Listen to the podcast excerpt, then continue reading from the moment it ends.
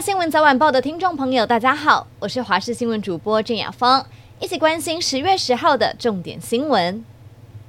双十国庆大典今天上午在总统府前广场登场了。总统蔡英文以“自信沉稳，国家前进，让世界因台湾而更好”为主题，发表任内最后一场的国庆演说。蔡总统除了提到潜舰国造，表示台湾国防自主又再跨出一大步，也提到七年多来包括婚姻平权等等的改革成果。另外，蔡总统大赞台湾经济展现强大韧性，并强调台湾坚守四个坚持，会以自信沉稳的脚步持续贡献区域和平稳定。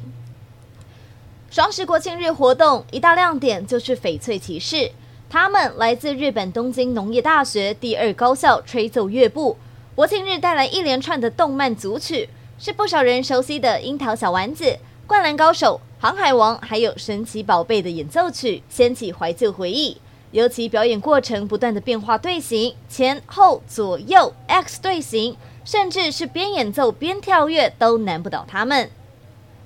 双十四天连假，离岛小琉球吸引不少游客涌入。第一天就有破万人登岛，统计到今天中午十二点，差不多有将近三万人次。风景区以花瓶岩来说，整个沙滩都是人，想停机车真的一位难求。而为了疏运这些要回程的民众，交通船也是加开船班。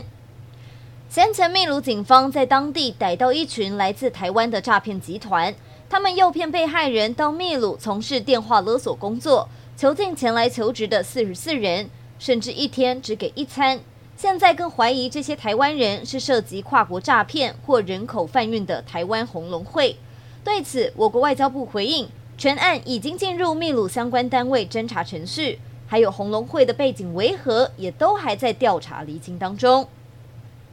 巴勒斯坦激进组织哈马斯与以色列爆发五十年来最严重的武装冲突，除了人员伤亡与财务损失之外，部分产业也受到冲击。根据彭博新闻社整理指出，由于担忧以巴局势可能影响中东石油产量，布兰特原油在冲突爆发的隔天应声上涨二点二五美元，来到每桶八十六点八三美元。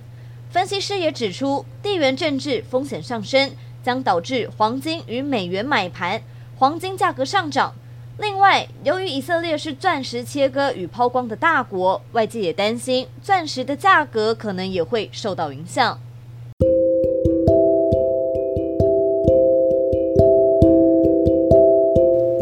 以上就是这一节的新闻内容，非常感谢您的收听，我们下次再会。